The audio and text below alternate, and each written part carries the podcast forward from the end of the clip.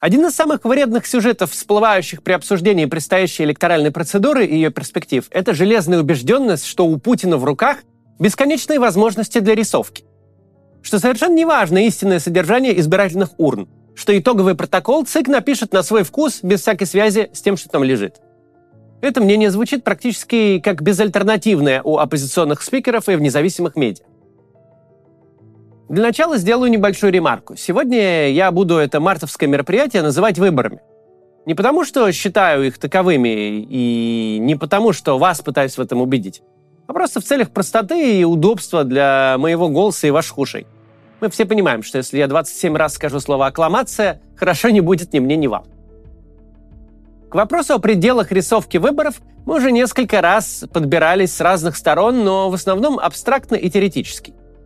С точки зрения политики, как науки и политтехнологий. Но кроме всяких теоретических рассуждений есть и практические наблюдения. И их каждый из нас может осуществить посредством своих собственных глаз. Мы все можем видеть, как всю систему корежит, как она извивается, как пыхтит во имя процедуры, результат которой вроде бы, по мнению вот, оппозиционных некоторых спикеров, предрешен. Перед избирателем разыгрывают целое представление. Владимир Путин до самого последнего момента загадочно молчит о собственном выдвижении. Все публичные чиновники кокетничают и не отвечают прямо на самый главный вопрос. Политтехнологи продумывают концепцию и драматургию. Самое главное, похоже, ни у кого нет ни капли сомнения в том, что второй волны мобилизации до сих пор не случилось именно из-за того, что выборы на носу. Это мероприятие будет очень масштабным и очень дорогим.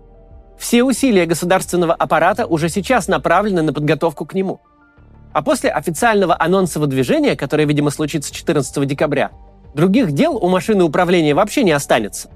Только выборы, только достижение на них искомых результатов. Зачем держать ключевую ставку в 15%? Зачем заставлять экспортеров продавать валютную выручку, лишь бы курс доллара не стал трехзначным? Зачем рекордно повышать минимальную зарплату? Зачем при небывалом дефиците бюджета разбрасывать бабло направо и налево, надувать экономику, как детский батут на ярмарке? Опять же, все понимают, что это только начало аттракциона, что прямо под выборы будет настоящее поле чудес с раздачей гостинцев всем подряд. Пенсионерам, бюджетникам, семьям с детьми, семьям военных – всех, кого ждут на участках, от кого там ждут лояльного голосования, ждет красочный сюрприз, выраженный материально. Ну так вот спрашивается, зачем вообще прилагать столько усилий, тратить кучу денег, распевать на все лады об угрозе ЛГБТ, ходить перед избирателями колесом, устраивать прямые линии и вообще вести себя так, будто ты настоящий кандидат на конкурентных выборах, если можно просто переписать итоговый протокол? Понятно, что начальство Центральной избирательной комиссии – это не те люди, от которых можно ждать сюрпризов. Они нарисуют любую цифру, какова будет спущена им сверху. И стоить это будет ровно ноль дополнительных э, рублей расходов из бюджета. Не придется по десятому разу шутить анекдоты из газеты «Тещин язык», строить клоуна перед какими-то там гражданами, которых Путин презирает. Не надо будет ни в чем себя ограничивать. Проблемы на фронте, так запустить новую волну мобилизации – Проблема в экономике? Да так отпустить рубль и дисконтировать расходы бюджета. Благодаря упавшему рублю платить за погибшего надо будет не 55 тысяч долларов, а 30, а доходы останутся в валюте. Если мы живем в реальности, где электоральная процедура сводится к переписыванию итогового протокола, то примерно вся политика последнего года не имеет никакого смысла. Более того, не имеет политического смысла и война. В мире, где источник легитимности Элла Памфилова, способный огласить такую цифру, которая тебе нужна. В таком мире перформансы, направленные на продление твоей власти, не требуются. Ведь ты можешь нарисовать себе сколько угодно сроков и полномочий, просто позвонив по телефону. Нам не нужно искать дополнительные подтверждения, когда мы спрашиваем, важны ли для режима реальные результаты выборов. Реальные. Как на самом деле проголосовали граждане, а не так, как объявили. Сам режим недвусмысленно нам показывает, что еще как важны что нельзя просто нарисовать в итоговом протоколе любые цифры, какие хочется. Люди должны быть достаточно лояльны, довольны и заинтересованы, чтобы прийти на участок и поставить галочку куда надо. И на это будут потрачены не просто миллиарды, но целые проценты ВВП. Ради этого Путин пошутит любые шутки, лишь бы позабавить воображаемого жителя глубинки.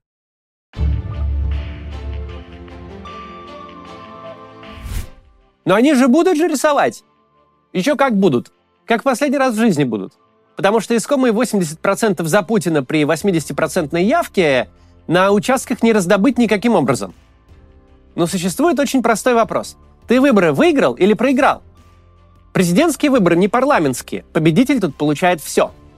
Если у тебя есть реальные 50 плюс процентов при реальной явке хотя бы в процентов 35, при наличии на участках людей, а не звенящей пустоты, ты так и так победил. С точки зрения результата 51% от 99 не отличаются никак. Ты и так президент, и так. Если все понимают, что у тебя есть 51% от явившихся, то и 99% тебе легко сойдут с рук. Все равно спустя неделю никто уже не вспомнит, какие именно там были цифры в итоговом протоколе. Так зачем же тогда рисовать? Зачем же раз за разом накидывать Путину полтора десятка миллионов голосов, если на результат они никак не влияют? Ну, фальсификация устрашения, это так называется, имеют много всяких функций. Сейчас поговорим о них после важного некоммерческого объявления от Института Сахарова. Пожалуйста, посмотрите.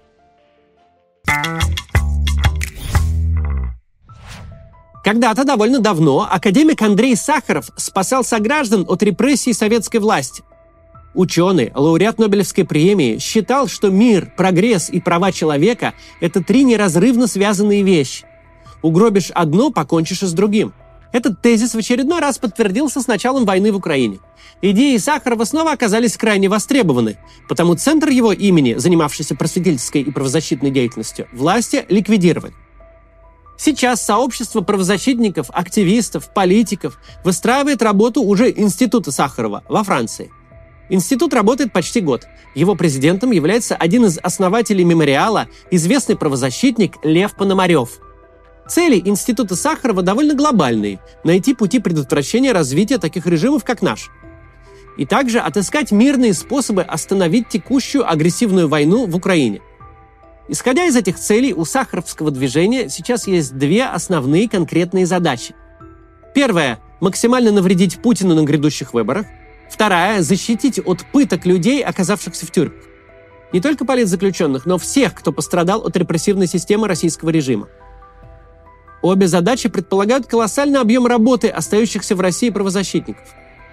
Если вы за рубежом и хотите поддержать правозащитников своим пожертвованием, ссылку на PayPal сообщества я оставил в описании. Ну или переходите вот по этому QR-коду. Также в описании есть ссылки на сайт сообщества и телеграм-канал, где вы можете узнать о движении и деятельности института больше. Обязательно подпишитесь. Продолжим. Так зачем же рисуют результаты, когда и так есть победа? Во-первых, нарисованные результаты сильно демотивируют противников действующей власти. 45% проголосовавших против Путина – это не фиг собачий. Никакое не маргинальное меньшинство. Это без малого половина общественного мнения, которое очень быстро может превратиться в большинство. 5-10% поддержки туда-сюда – такие флуктуации могут случиться за дни и недели. У президента, против которого проголосовало 45%, есть конкуренты в реальном мире. Он может им проиграть. Противники президента должны себя чувствовать в этой системе совершенными изгоями, у которых никогда не будет никакого шанса. Над ними должна висеть эта глыба 80% за действующую власть. Такой результат не то что не переломить, его подвинуть невозможно. Консенсус 80% сложно получить даже в ответ на вопрос, какого цвета красная пожарная машина – а тут выходит, что личность президента – единственная позиция, по которой согласны все. Вторая причина фальсификации – система должна делать свою работу.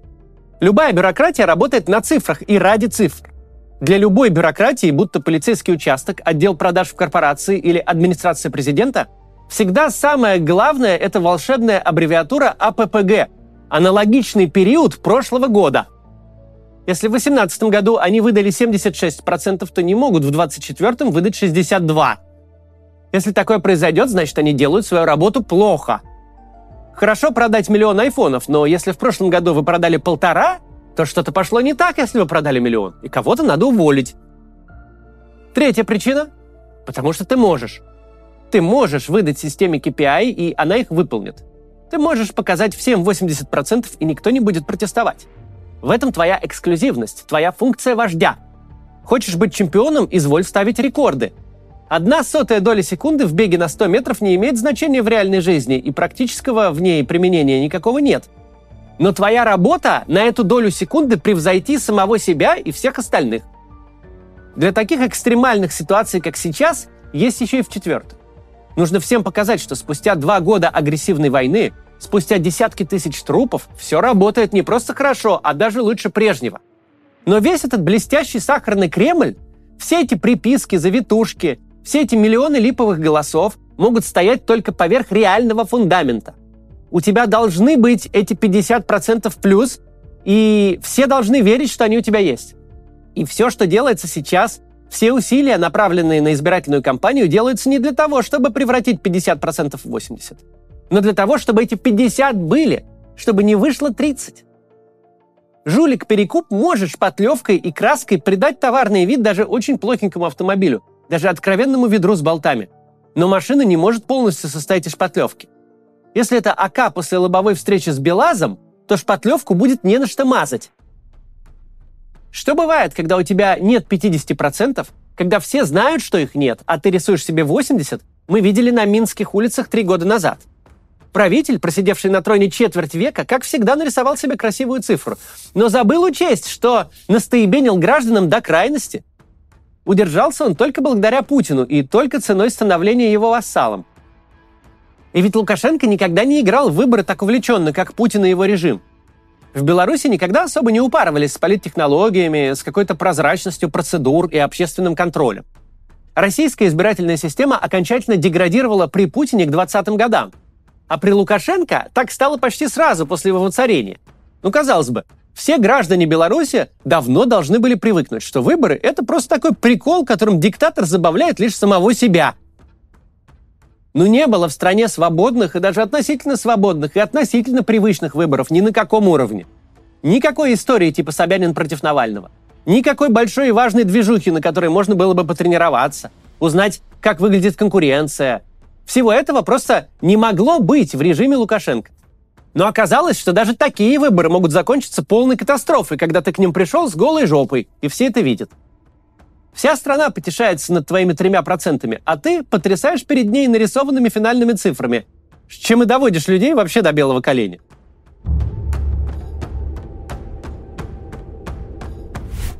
Если мы понимаем, что нельзя просто выдумать результаты выборов, что это запредельный риск с очень тяжелыми последствиями, то откуда в принципе берутся такие разговоры, что, мол, все все равно все нарисуют? Ведь берутся они везде.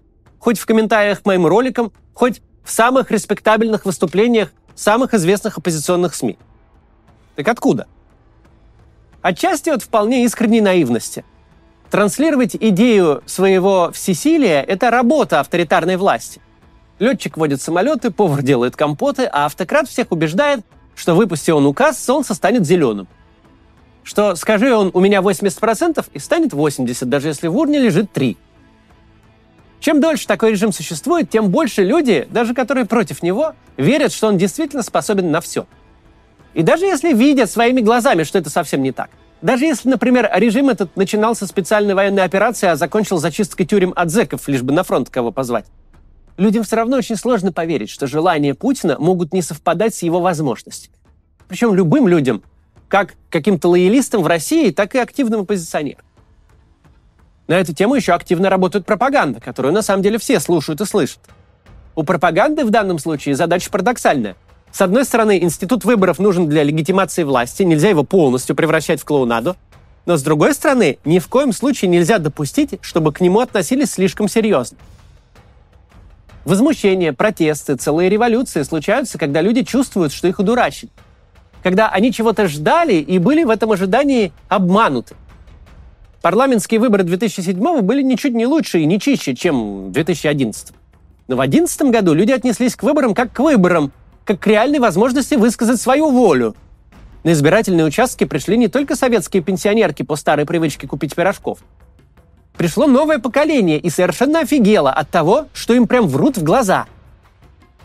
А сейчас даже новое поколение уже привыкло – что среди верных лоялистов, что среди радикальных оппонентов, везде принято считать, что все, дескать, уже решено и будет нарисовано столько, сколько скажут. И вот это ощущение предрешенности, равномерно разлитое по всему обществу, не просто заставляет оппозиционеров избегать похода на выборы или убеждения окружающих, что не надо бы Путина поддерживать, но развязывает руки для самых грубых приписок. Когда люди убеждены, что все равно все нарисуют, можно не стесняясь публиковать результаты, как в Чеченской республике. 99% за Путина, при явке в 99%. И любой самый правоверный пропагандист может иносказательно выразить общее впечатление. Мол, да, это враки, конечно. Но мы же понимаем, что Путин победил. Ну и что, жалко вам, что Кадыров выслужился. И выходит порочный круг. Чем меньше доверия к процедуре, тем больше можно ею манипулировать. Тем больше поводов она дает для недоверия. И так в цикле. Очень мало найдется желающих смотреть футбол, если счет на табло горит до начала матча. А чем меньше желающих, тем меньше свидетелей того, как этот счет достигался. Как судья просто удалил одну из команд на первой минуте. При полных трибунах судье стало бы кисло, а когда на трибунах только свои, можно делать все что угодно. Я совершенно не склонен обвинять кого-то из политиков нашего фланга в работе по кремлевской методичке специально. К сожалению, к большому сожалению, за 20 лет методичка эта так хорошо забита в наши головы, что пойди ее еще отцепи. Но придется нам всем поработать над собой и понять, что всесилие упыря, правящего России, его способность что угодно нарисовать и наша неспособность на это повлиять, это то, в чем нас нарочно и целенаправленно убеждали. Наших сторонников никто не хочет видеть на избирательных участках. Чтобы их там не было, нам споют и спляшут, анекдот расскажут и фокус покажут будут строить кампанию на постыдной вульгарной чепухе, на одноклеточных гомофобных шутейках. Чтоб смотреть без тошноты нельзя было, не то что призывать участвовать в этом позорище. Будут организовывать утечки из администрации президента, непрозрачно намекающие, что итоговый протокол в ЦИКе уже напечатан и что ничего уже не сделать. Помните, как с Конституцией было? Когда нам внушали, что она же уже принята, что там ходить? Будут в зашей гнать от избирательной урны и нас, и тех, кто нас слушает. Наша задача проста, как репа. Собственно, она следует из самого нашего оппозиционного статуса.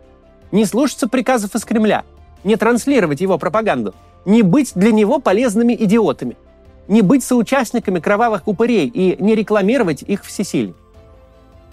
Они всем рассказывают, что любого уделают одной левой и даже не чихнут. Но тут же делают все возможное, чтобы мы на эту драку вообще не явились. Идея в том, чтобы поменьше их слушать и обязательно прийти – ведь мы уже не раз видели, что кремлевские понты могут вообще не соответствовать никаким реальным возможностям. Так проверим и в этот раз. До завтра. Приглашаем вас на живые выступления Максима Каца. Вы сможете увидеть закулисную жизнь канала и запись ежедневного ролика, а во время общения с залом сможете задать свой вопрос Максиму. Билеты на сайте maximkatz.com.